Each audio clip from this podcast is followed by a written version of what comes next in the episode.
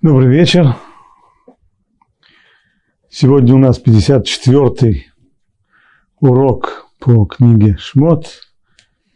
Учим мы недельный раздел Мишпатим, глава 22, 6 стих. Если человек даст своему ближнему на хранение деньги или вещи, и это будет похищено из дома того человека, то если вор будет найден – пусть он заплатит вдвое. Если же вора не найдут, то хозяин дома предстанет перед судьями, не позарился ли он на собственность ближнего. По любому обвинению в преступлении о быке, осле, овце, одежде, о всякой пропаже, о которой кто-либо скажет, что это она, дело обоих должно дойти до судьи, и кого судьи признают виновным, тот и заплатит вдвое своему ближнему. Очень трудно понять, что конкретно здесь имеется в виду, за исключением, пожалуй, только начала. Если человек, факт, если человек даст ближнему своему на хранение деньги или вещи. И это будет, дальше сказано, это будет похищено из дома того человека. Это факт, что похищено или не факт? Если это факт установленный, как это вроде следует из простого понимания текста, то как же потом сказано, что если же вора не найдут, то хозяин дома предстанет перед судьями, не позарился ли он на собственный ближнего. То есть мы его подозреваем, что, может быть, он попросту присвоил себе, и он только утверждает, рассказывает, что это было что украдено, а на самом деле это было не украдено. Но если это так, то почему Тора говорит тогда таким категоричным образом, и это будет похищено из дома того человека? И что означает, что хозяин предстанет перед судьями? Не позарился ли он на собственность ближнего? Ну да, а вдруг позарился, и что, предстанет перед судьями, и что он предстанет, и что они ему скажут, и что он им скажет, что здесь имеется в виду. А уж то, что дальше сказано, по-любому, по поводу любого преступления о быке, об осле, об овце, одежде, о всякой пропаже, о которой кто-либо скажет, что это она, дело обоих должны дойти до судей. Причем здесь пропажа, которая это она. Но это она, и она, и хорошо, но вот она. Если это она, так она уже не пропажа, она уже нашлась. И что это за дела о быках, об ослах, Какое дело? Быка убили или осла украли? Попытаемся распутать, что же здесь э, говорится. Конечно же, следует помнить то, что мы повторяем не раз, что письменная Тора, устная Тора, она основа, она первичная, а письменная Тора представляет собой по образному сравнению Рава только нечто подобное краткому конспекту большой-большой лекции, которая была прочитана еврейскому народу в Синае устно. Так вот, с помощью устной Торы мы постараемся восстановить, что же вот в этом кратком конспективном тексте сказано. Если человек даст ближнему на хранение деньги или вещи. Здесь мы начинаем разговор о шумрим, о сторожах, или хранителях, о людях, которым дано на хранение что-то. Это не тот сторож, который ведь обязан сторожить что-то по своей работе или еще что-нибудь. Это человек, который по своему собственному желанию вызвался сторожить. Человек дал своему ближнему на хранение. Уезжает человек из дома на субботу, предположим, и ценные вещи оставляет своему соседу. Деньги или вещи. Здесь выясняется, что несмотря на то, что человек сам вызвался, сам согласился э, быть сторожем, то само это согласие добровольно принято, его уже обязывает. У него есть уже материальная обязанность, у него есть уже материальная ответственность за те вещи, которые он охраняет. И дальше сказано, и это будет похищено из дома того человека. То есть ситуация, в которой человек, оставивший деньги и вещи на хранение, возвращается в Муцей Шаббат к себе домой, заходит к соседу и говорит, «Э, я могу получить вещи, которые я тебе оставил? Он говорит, нет, не можешь, к сожалению, меня обокрали. То есть, здесь речь идет не об установленном факте кражи, а о утверждении того самого сторожа, тот, на попечение которого было оставлено имущество, что у него эту вещь украли. Так объясняет Раши, и будет это похищено из дома того человека по его словам. То есть хранитель, попечитель имущества утверждает, что его обокрали. Ну, дальше есть вариант хэппи-энд. Если вор будет найден, замечательно, сторож говорит, меня обокрали, вора находим, тогда пусть он заплатит вдвое. Это общий принцип во многих законах Торы по поводу воровства.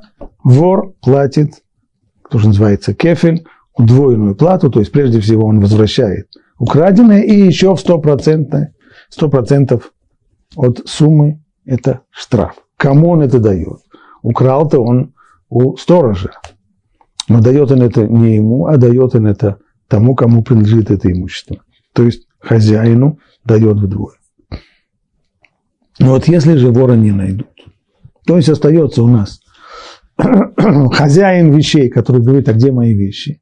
Хозяин дома, который говорит, а вещей нет, они, к сожалению, украдены. И как они будут эту тяжбу разбирать?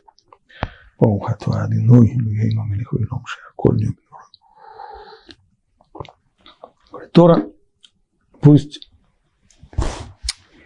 то хозяин дома предстанет перед судьями. Не позарился ли он на собственность ближнего. Предстанет перед судьями – это выражение означает не просто тяжбу, а клятву. Он предстает перед судьями для того, чтобы поклясться.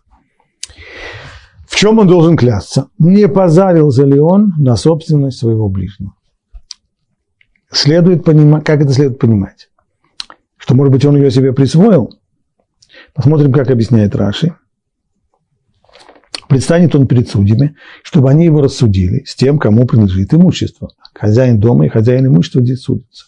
И чтобы он принес клятву, что не присвоил. Значит, прежде всего, самая первая клятва, которая, самая первая необходимость в клятве, это в том, чтобы человек поклялся, что он на самом деле не присвоил это имущество себе. Если же он оказывается клятва преступником, как это может быть, что он клятва преступник? А если, например, после того, как он поклялся, придут два свидетеля и покажут, что на самом деле они видели у него ту самую вещь, о которой он утверждает, что ее украли.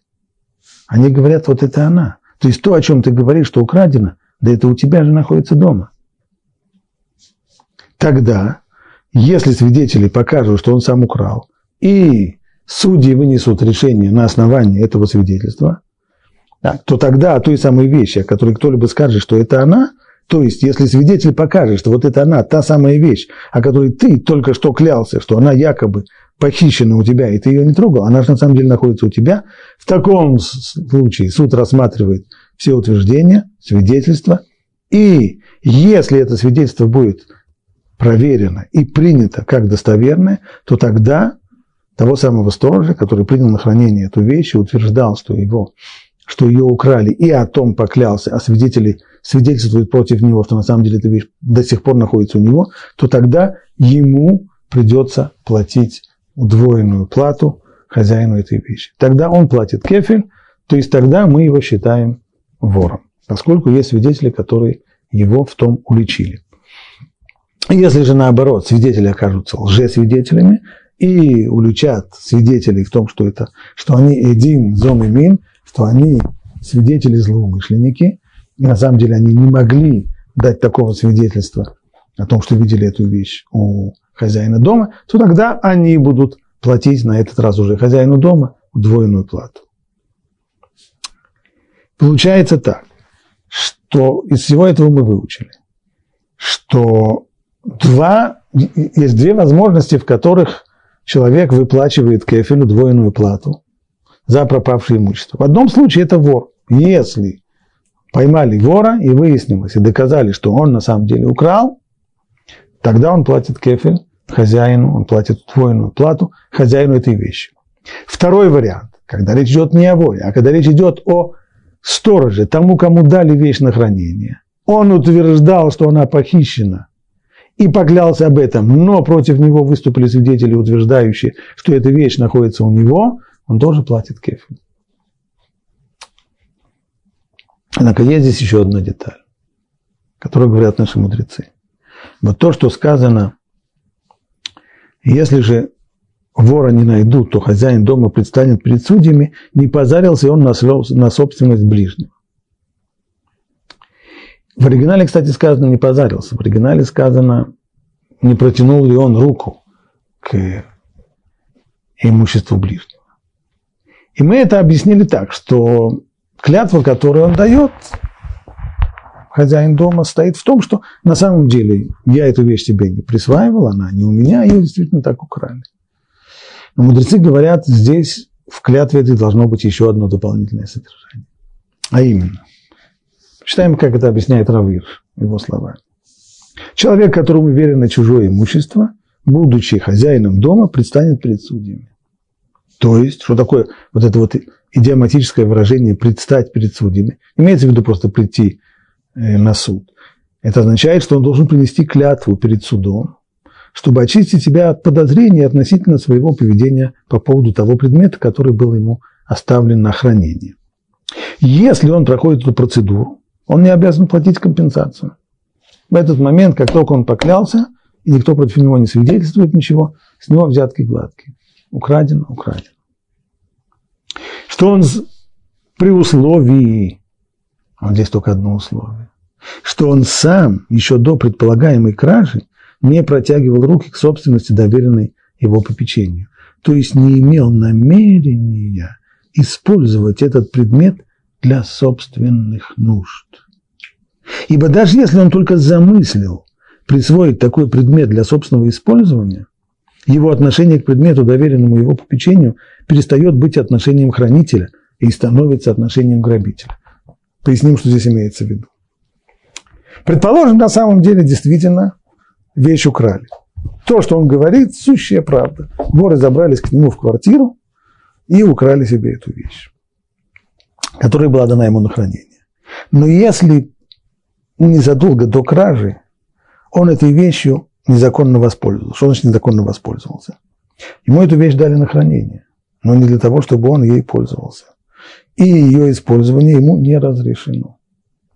За исключением того случая, когда хозяин сам сказал, вот я тебе оставляю эту вещь, можешь ей пользоваться. Но если он ему оставил только на хранение, как человек, который сказал, скажем, он уезжая, продолжим наш пример, уезжая на субботу кому-то в гости, человек боялся оставить ценные вещи в квартире и принес их хозяину. Среди ценных вещей были, положим, серебряные подсвечники. Он боялся, что они пропадут, их украдут или еще что-нибудь. Пустая квартира, она притягивает э, воров. Человек принял на хранение эти серебряные, серебряные подсвечники. Потом он подумал, а почему бы мне, если уж так, если я уже храню их, сторожу их, может быть, моя жена зажжет в них свечи на эту субботу. Красивые подсвечники. Почему бы нет? Нельзя было этого делать. И если это было сделано, сначала самый простой вариант, то с этого момента он становится, он получает статус, который в Аллахе называется газлан, то есть вор. И если после этого на его квартиру, его квартира была ограблена, и унесли у него эти самые подсвечники, то здесь, несмотря на то, что действительно ограблен, и действительно, и это абсолютная правда, ему это не помогает, он должен их оплатить. Почему? Потому что если он стал вором, то он тогда отвечает за все, что произошло с этой самой сворованной вещью. Представим себе другую ситуацию. Человек своровал. Предположим, он угнал у другого человека машину. Угнал машину, поставил ее на стоянке, а на эту машину наехал грузовик и смял ее в смятку. Через некоторое время этого вора вычислили, поймали его и говорят, Рабинович, как тебе не стыдно машиной воровать? Давай машину назад. Он говорит, вот, пожалуйста, возьмите, вот она на стоянке в смятку стоит, берите ее. Нет, скажет ему, ты за нее заплати полностью. Почему я буду платить, скажет вор. Она что, моя? Она принадлежит хозяину. Иными словами, чью машину грузовик помял? Мою или хозяина? Кому она принадлежит? Принадлежала-то она хозяину, уже наверное. С того момента, как ты своровал, то ты становишься, а ты становишься вместо хозяина. Она теперь у тебя, и ты становишься материально ответственным за все, что с ней произойдет. Даже абсолютно несчастный случай. Машина на нее наехала, ракета в нее попала, террористы ее взорвали, или другой более крутой вор украл умение крутого вора. Это нам не интересно. Все, что с ней случилось, ты за нее полностью материально ответственный. Ты, как вор, должен принести, вернуть ее в целости и сохранности хозяевам. Она не в целости, она не в сохранности, она украдена или она побита, взорвана или сгорела, возмести убыток, возмести полностью. Это по поводу вора. То же самое, если человек, в общем-то, не вор, если мы его назовем вором, он обидится.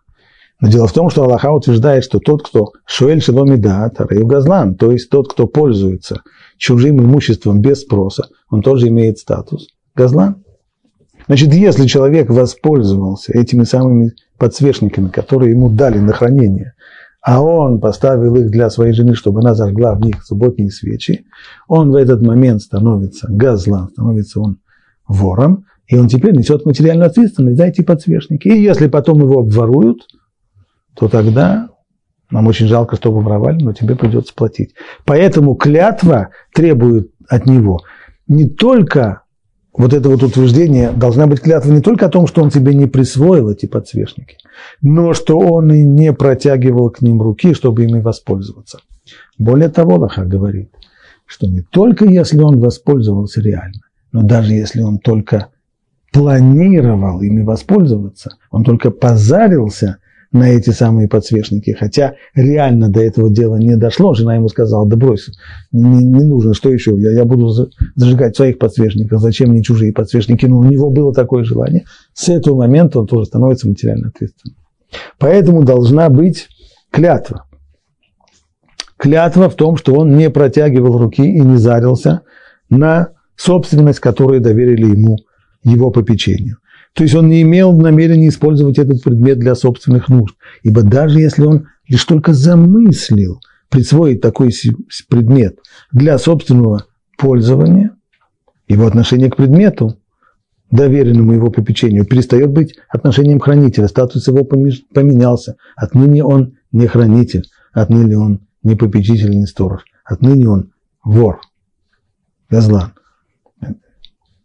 В этом случае он автоматически становится ответственным за все, что бы ни случилось с доверенным ему предметом, включая кражу его другими лицами, и обязан выплатить владельцу компенсацию за потерю.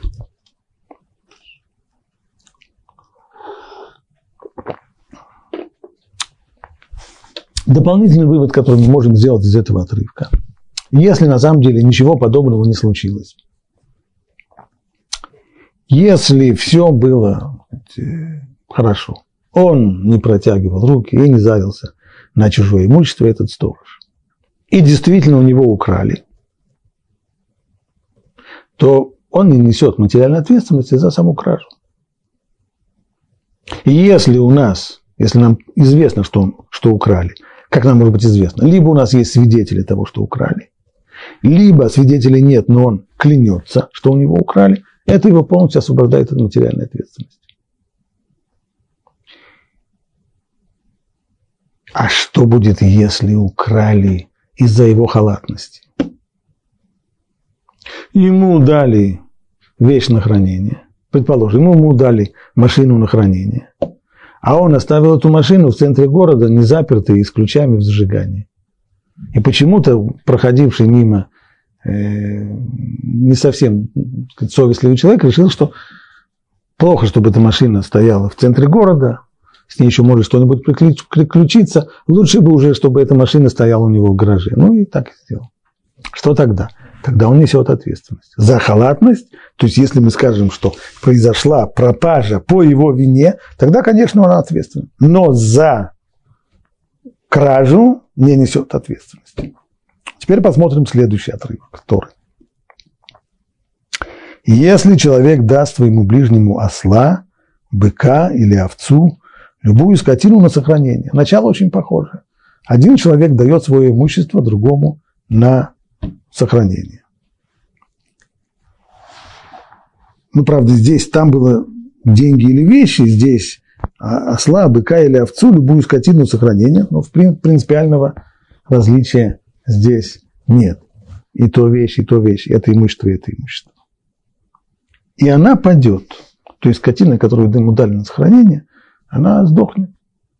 Или покалечится. Или будет отнята. То есть придут бандиты вооруженные и скажут, давай сюда эту корову или кого там, или этого осла, и отберут силой. А очевидца этому нету. То есть тому, что она сдохла, либо покалечилась, либо была отнята у него силой, свидетелей нет. То клятва именем Бога будет между ними, то есть между хозяином этого имущества и между сторожем добровольным, что тот не позарился на собственность своего ближнего. Это мы уже объяснили, то же самое, что и в предыдущем отрывке. Единственное, необходимо для того, чтобы очистить себя от материальной ответственности, прежде всего нужно поклясться, что не было желания этой вещью воспользоваться. И хозяин должен ее принять. То есть хозяин должен принять клятву вместо денег, а тот, то есть сторож, не платить. А если животное будет украдено у него, то должен заплатить его хозяину. Ничего себе. Всего лишь несколько строчек назад выяснялось, что если человек говорит, если человек даст своему ближнему на хранение деньги или вещи, и это будет похищено из дома того человека, то если вор будет найден, пусть заплатит вдвое. Если же вора не найдут, то хозяин должен поклясться, что он не позарился, и все, и по любому обвинению, что бы там ни было, о котором кто-либо скажет, что она, дело обоих должно дойти до суда, и кого признают виновным, тот заплатит, а если он поклялся, он не виновен. Получается, что в отрывке выше сказано, что не несет сторож материальную ответственность за кражу, а всего лишь тремя строчками, четырьмя строчками ниже сказано, а если будет украдено, вот тогда придется платить. За что он не платит? За форс-мажор, то есть за непреодолимые, независящие от него и непреодолимые обстоятельства. Ему дали скотину на, на попечение, а эту скотину отняли бандиты вооруженные. Или попала в нее ракета сверху. Или она подхватила какую-нибудь инфекцию, заболела и умерла. Ну, что можно сделать? Он ничего не в состоянии предотвратить. За это он не платит. А если украдено, ты что, чем отличается кража от трех предыдущих случаев? Сдохла, покалечилась или была отнята? Там это непреодолимая, непредвиденная, непреодолимая, не зависящая от него и непреодолимая сила. А вот кража преодолимая. Если лучше охранять, не украдут.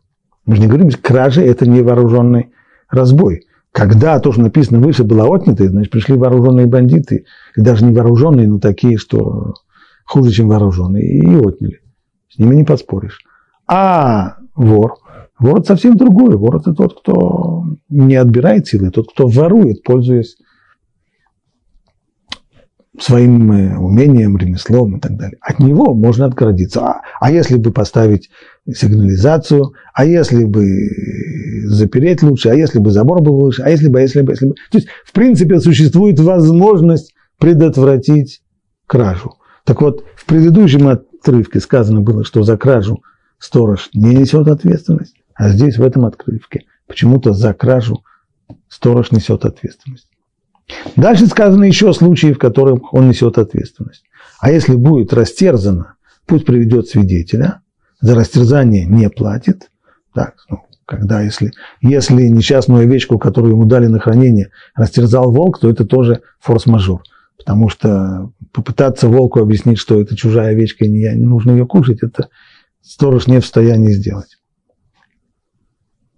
А в 13 стихе даже написано, если человек займет у своего ближнего скот, и тот покалечится или падет, и его хозяина при этом не было, то он должен платить. Это уже другая ситуация, когда поступает имущество не на хранение к человеку, а когда человек просит это имущество для того, чтобы использовать его, он одалживает его, чтобы использовать его в работе. То есть, если это животное, скажем, если это осел, единица тягловой силы, то он его получает от хозяина не для того, чтобы не для того, чтобы его охранять, а он просит этого осла для того, чтобы помочь ему в работе. Ему нужно перевести какой-то груз из пункта А в пункт Б. Вот тогда, что бы со слом ни случилось, то он должен платить.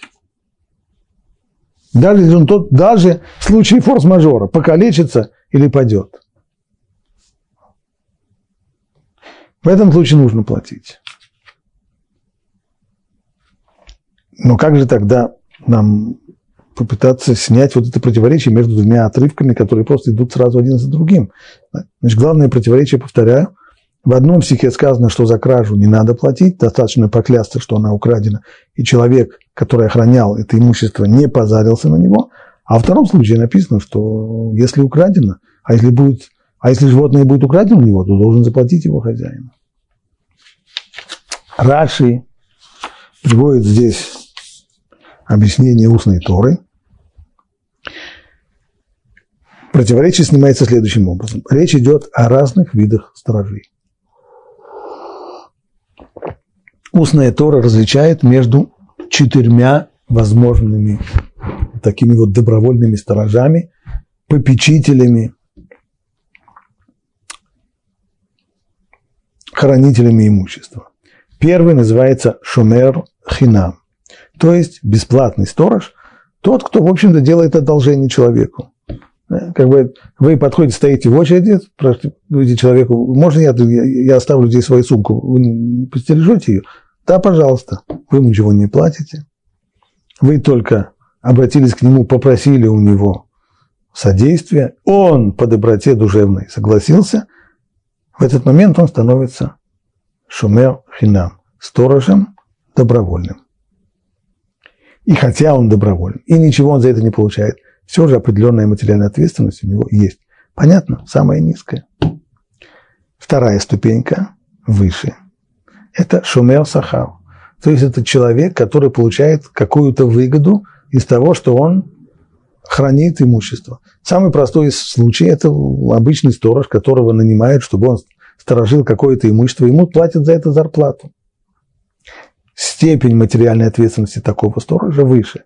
Но это вовсе не обязательно такой вот именно вот сторож, нанятый за зарплату. Это может быть и другой вариант, скажем, если вы приносите какому-нибудь ремесленнику вещи на починку, и он от того, что он держит эти вещи у себя в мастерской и чинит их, он получит плату, у него тоже есть такой же статус шомер сахар, ибо он извлекает выгоду из того, что вещь находится в его мастерской.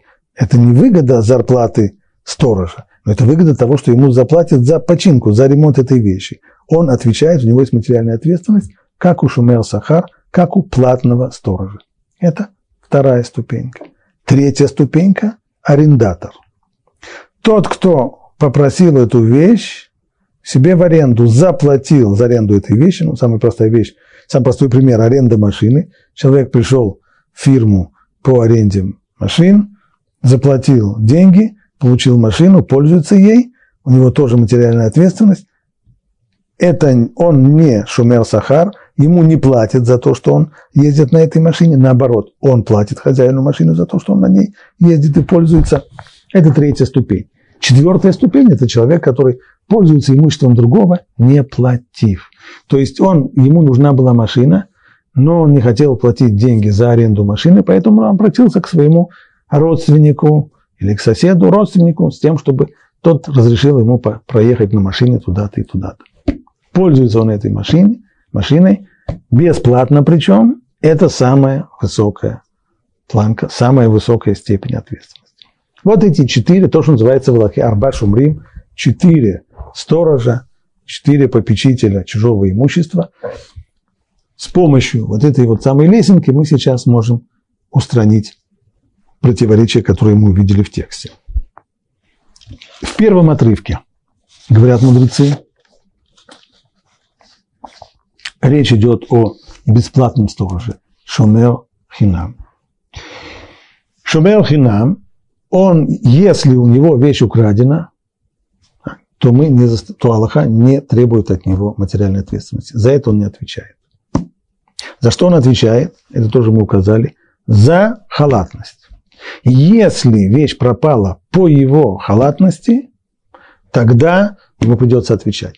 Понятно, что Аллаха должна дать нам довольно четкие разработанные правила, что является халатностью, а что нет, то есть какая мера э, хранение имущества является нормативной для вот этого случая. Что требуется от этого человека? Человек получил деньги на хранение. Ему никто не платит за это. Он шумер хинам, он абсолютно без, без, э, безвозмездный э, сторож.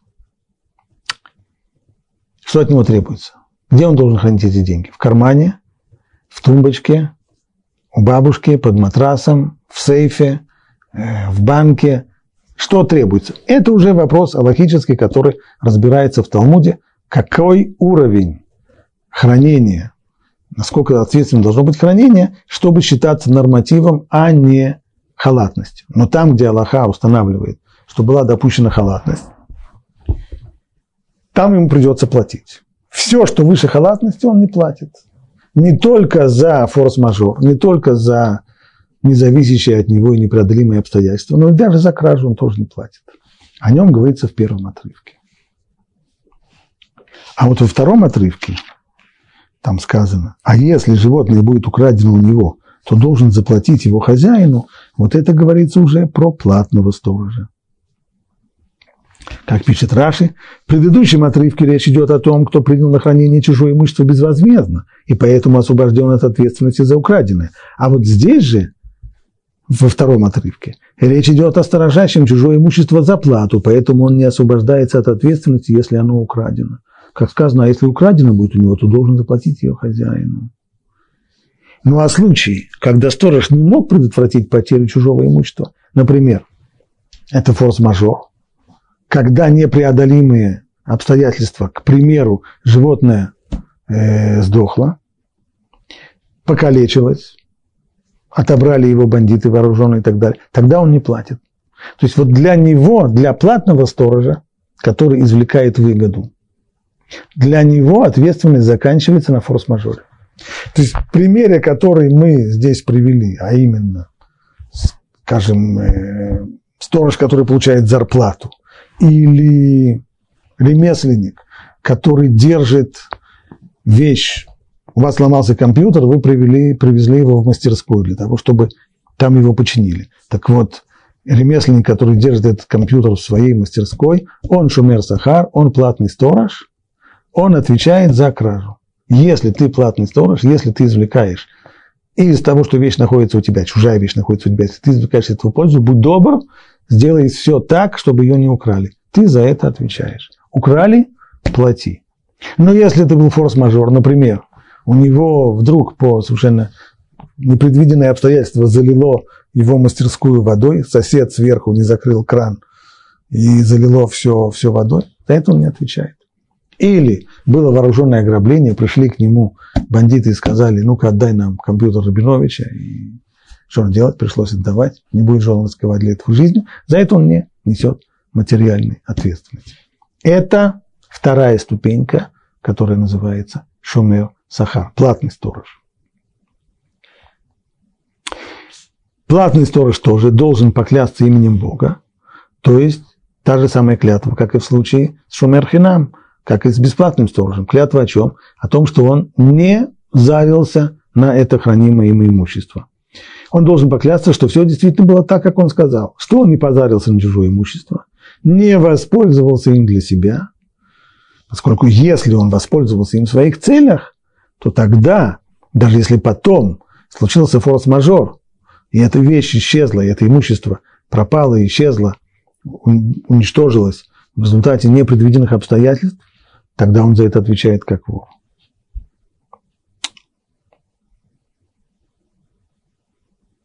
Третья ступенька высказана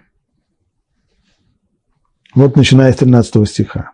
Если человек займет у своего ближнего скот, займет, то есть попросит одолжить скотину своего соседа, осла или кого-нибудь, не платя за это ни копейки, чистое одолжение, а тот покалечится или падет, форс-мажор, а его хозяина при нем не было, то он должен платить. Вот это самая высокая ступенька материальной ответственности, то, что называется в Аллахе шоэль. Шоэль, то есть тот, кто получил взаймы, тот, кто взял попользоваться и за это ничего не платит. Он несет самую высокую материальную ответственность, даже если это совершенно непреодолимые обстоятельства, он за них отвечает. Правда, есть здесь одна оговорка. И если же хозяин его был при нем, то он не должен платить. Он платит во всех случаях, кроме одного. Когда хозяин был при нем. Что это означает?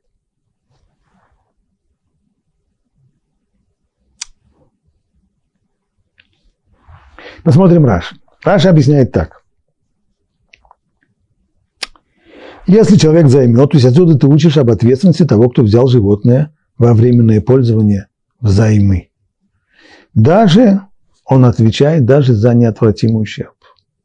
Но только одно условие, что его хозяина при нем не было. То есть закон говорит о той ситуации, когда хозяин быка не работал вместе со взявшим скотину во временное пользование. Когда же он не платит? Если я попросил не осла, а я попросил Рабиновича вместе со ослом. Рабинович, не можешь ли ты мне помочь? Мне нужно вывести вот э, какой-нибудь там какой-то груз, вывести его из дома, отвезти туда. Для этого мне нужен не только осел, но и погонщик. Рабинович сказал, хорошо, я приду и своим ослом тебе вывезу. Так, переведем на язык современности. Я вывезу это тебе на своей машине. В данный момент и не только осел, но и Рабинович, сам его хозяин этого осла, они были при нем в момент, в тот момент, когда человек попросил э, у него это имущество. В данном случае, если со слом случился вдруг сердечный припадок, и он умер, то здесь Шоэль, то есть взявший этого осла в свое пользование, взявший его взаймы, не платит за его смерть. И не обязательно, чтобы хозяин был для того, чтобы освободить его от оплаты, не обязательно, чтобы хозяин делал с ним ту же самую работу. Как пишет здесь дальше Раши, неважно, занят ли он той же работой с использованием своего быка или какой-то либо другой. То есть, если, если даже в такой ситуации человек попросил своего соседа, не поможешь ли ты мне покрасить, э, покрасить э, мне комнату. Хорошо, я тебе помогу. И он ему красит, помогает ему комнату. И потом человек говорит, слушай, а может я могу воспользоваться твоим ослом на, на 15 минут, мне нужно здесь доехать до киоска. Хорошо, возьми. Поскольку он находился с ним на работе, он работал вместе с ним по покраске, в тот момент, когда тот попросил осла чтобы его использовать, то этот самый факт освобождает его от, э, от выплаты. Уместно спросить, а если здесь какая-то логика? Может быть, нет. В конечном итоге это гзирата коту, это то, что Тора здесь устанавливает, это не то, что люди придумали.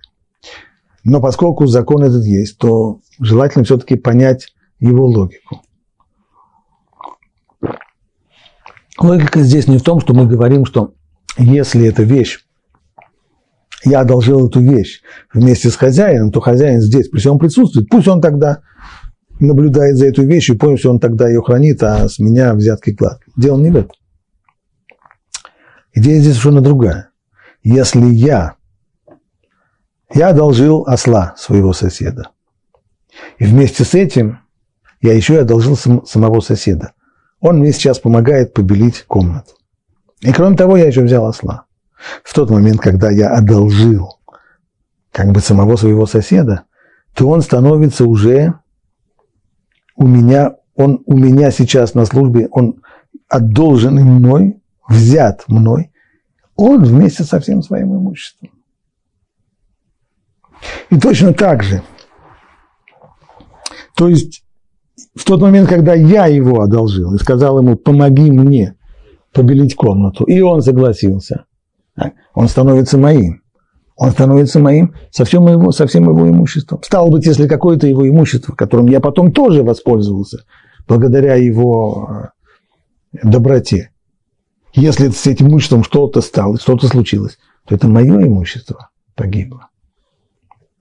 Ибо оно находилось у меня, оно как бы находилось у меня в этот момент на на службе у меня, в моем, в моем распоряжении, поэтому за это я не плачу. Это самая высокая ступенька Шоэль. Но мы до сих пор перечислили только три ступеньки. Самая низкая – Шумер Хинам, бесплатный сторож. Вторая, Шумер Сахар, платный сторож, который уже отвечает не только за халатность, но и за кражу, даже в которой он был не виноват. Самая высокая ступенька – это Шуэль, тот, кто получил вещь взаймы и не заплатил за нее. А есть еще и третья ступенька – это Сохер или арендатор. Что о нем сказано в Торе? А если он наемный, то это входит в его плату. И что это значит? А как он платит?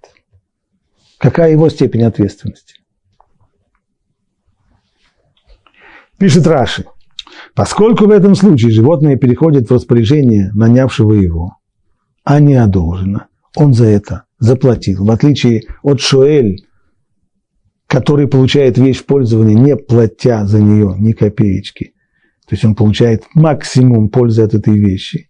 И тогда у него максимум материальной ответственности. Здесь человек за это заплатил. Он взял в аренду, арендовал машину. Заплатил за нее хорошие деньги. За каждый день платят серьезные деньги. Но у него нет и всех прав на животные, ведь он пользуется им за плату. Он не может, он имеет права сейчас эту машину сжечь, продать или еще что-нибудь. Она дана тебе только в аренду. Ты не ее хозяин. Поэтому, то есть это половинчатое. Поэтому на него не распространяется закон о взявшем животное взаймы. Его нельзя обязать возместить ущерб, нанесенный в результате несчастного случая. Он-то, в отличие от Шоэль, он-то заплатил за право пользования этой машиной. Поэтому не вся материальная ответственность на нем. За форс-мажор он не платит. Все непреодолимые, независящие от него непреодолимые обстоятельства, которые приводят к гибели этого имущества, он за них не несет материальную ответственность. Планка его ниже. А как? Есть, два варианта. Либо он будет платить как шумер хинам, либо как шумер сахар, то есть он, либо его материальная ответственность как у бесплатного сторожа, либо как у платного. На платного сторожа он не похож, потому что платному сторожу платят за то, что вещь находится в его распоряжении, а здесь наоборот, он сам платит за то, что вещь находится в его распоряжении. Правда, на, на бесплатного сторожа он тоже не похож, потому что бесплатный сторож сделал одолжение, его попросили, чтобы он эту вещь посторожил, и он никакой пользы от этого не получает. А арендатор получает, он заплатил за аренду машины, теперь на ней ездит, разъезжает вовсю. Так не похож ни на того, ни на другого, он как-то оказывается между двумя стульями. Естественно, поэтому, поскольку Тора не сказала, по какому разряду он проходит, она только сказала, что он, его нельзя посчитать как Шуэль и дать ему самую высокую ступень материальной ответственности. Это нет. За форс-мажор он не платит. Но как он платит за не форс-мажорные обстоятельства, то есть платит ли он за кражу или только за свою халатность, Платит ли он как бесплатный сторож или платный сторож, об этом Тора ничего не сказала, а в устной Торе, об этом письменная Тора ничего не сказала, а в устной Торе есть спор. Спор между мудрецами, мудрецами Мишны, как платит арендатор. Является ли его материальная ответственность на уровне бесплатного сторожа или на уровне платного сторожа.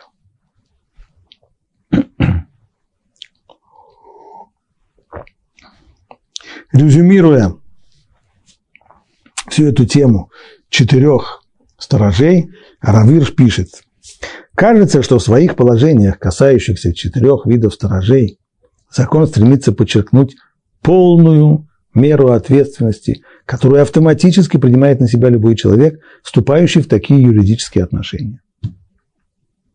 Потому как отношение, обозначенное как отношение попечителя, шумер, сторож, является субъектом так называемой добровольной юрисдикции, которая возникающая ответственность определяется свободным взаимным соглашением.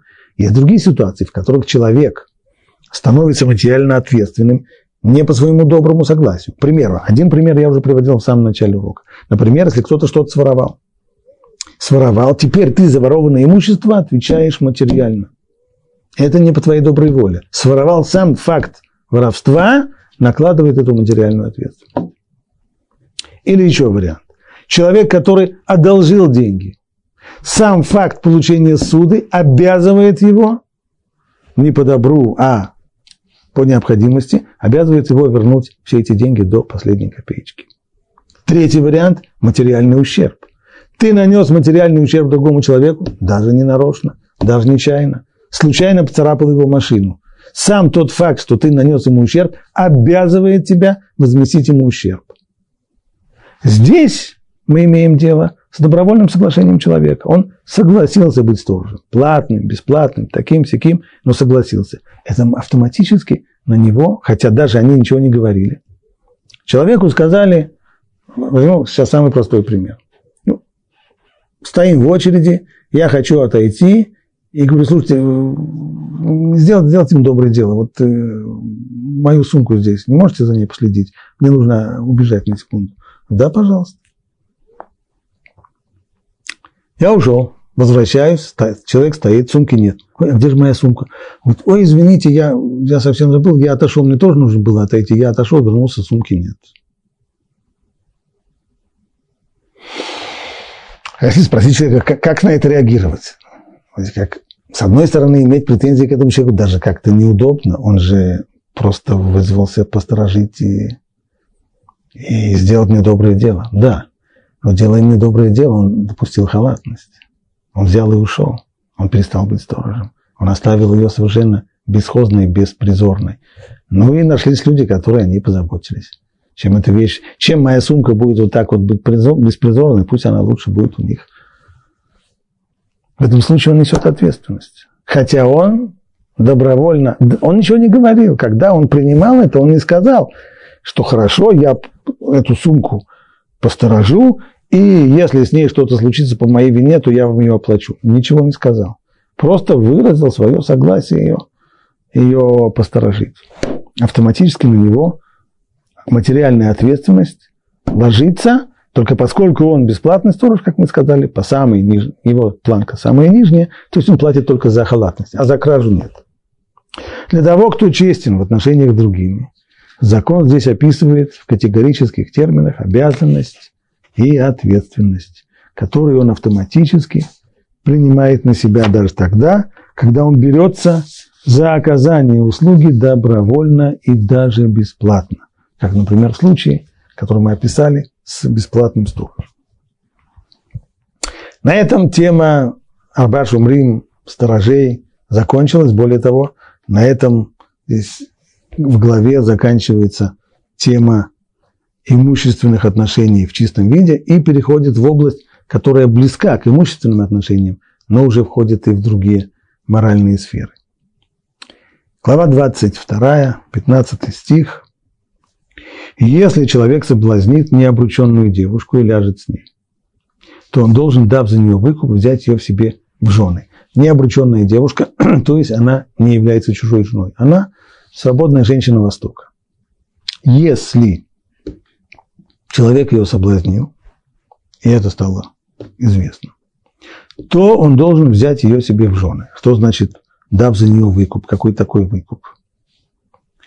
Говорит, определяют за нее выкуп, имеется в виду такой, который положено платить мужу за жену. Он пишет ей брачный контракт и берет ее в жену.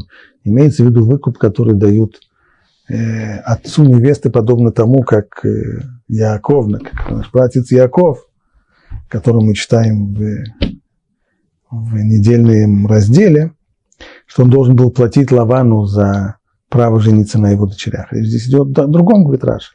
Это та сумма, которую принимает на себя мужчина, который женится, сумма, которую его обязательство выплатить эту сумму женщине, на которой он женится, в одном из двух случаев. Либо в случае его смерти, тогда его наследники выплачивают это из его имущества, которое он получает в наследство, либо в случае развода. Вот это то, что имеется здесь в виду, выкуп, имеется в виду сумма ктубы, ктуба – брачный контракт, в котором и озвучивается вот эта вот самая сумма. Получается, что санкция против развратника, который соблазнил свободную женщину, свободную девушку, эта санкция просто жениться на ней. Соблазнил – женись.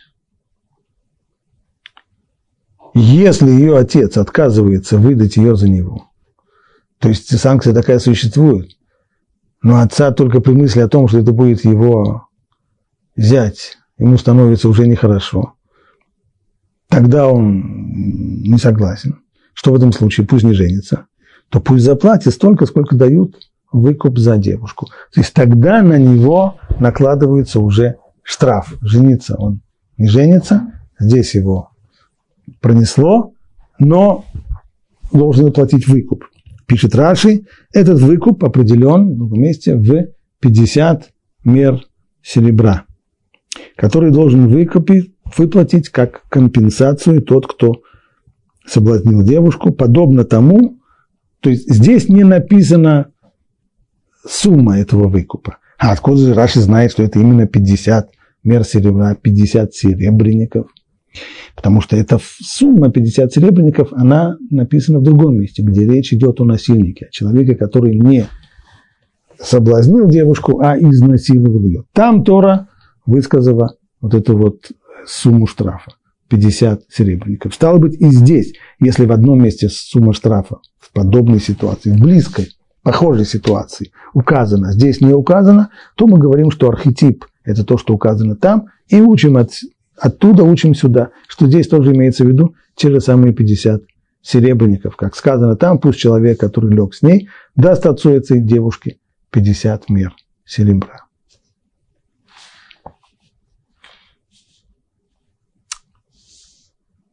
Колдунью не оставляй в живых. Колдовство запрещено. Не только что оно запрещено, но и здесь указана санкция, а именно смертная казнь против колдуньи. Против колдуньи. А если это колдун? Только колдунье полагается смертная казнь, а что колдуну? Раши колдунья подлежит смертной казни по приговору суда. Не имеется в виду, не оставляя в живых, э, по приговору суда. Это в равной степени относится и к мужчинам, и к женщинам. Так? То есть никакой сегрегации по, по полу здесь нет. Полное равенство не только к женщинам, но и к мужчинам. Но Писание, тогда почему это сказано, колдуньи не оставляй в живых? Но Писание формулирует закон в женском роде, потому что колдуньи встречаются чаще, чем колдуны. То есть, поскольку это более типичная ситуация, поэтому Тора здесь и говорит вот, э, языком типичных ситуаций. Почему колдуньи случается больше, чем колдунов, не знаю. Но, наверное, наверное, когда колдовство было распространенным занятием, то люди знали, что в основном те, кто занимается этим, это женщины. Приносящий жертвы богам, кроме одного бога, будет истреблен должен быть истреблен. Приносящий жертву богам – это приблизительный перевод того, что в оригинале сказано «зувеях леэлюгим яхарам». Зувеях, то есть тот, кто режет, тот, кто закалывает жертву, э, каким бы то ни было языческим божествам, кроме единого Бога, ему полагается смертная казнь. Ничего здесь сказано, кроме единого Бога. Достаточно было сказать, что тот, кто закалывает жертву идолом, должен быть предан смерти.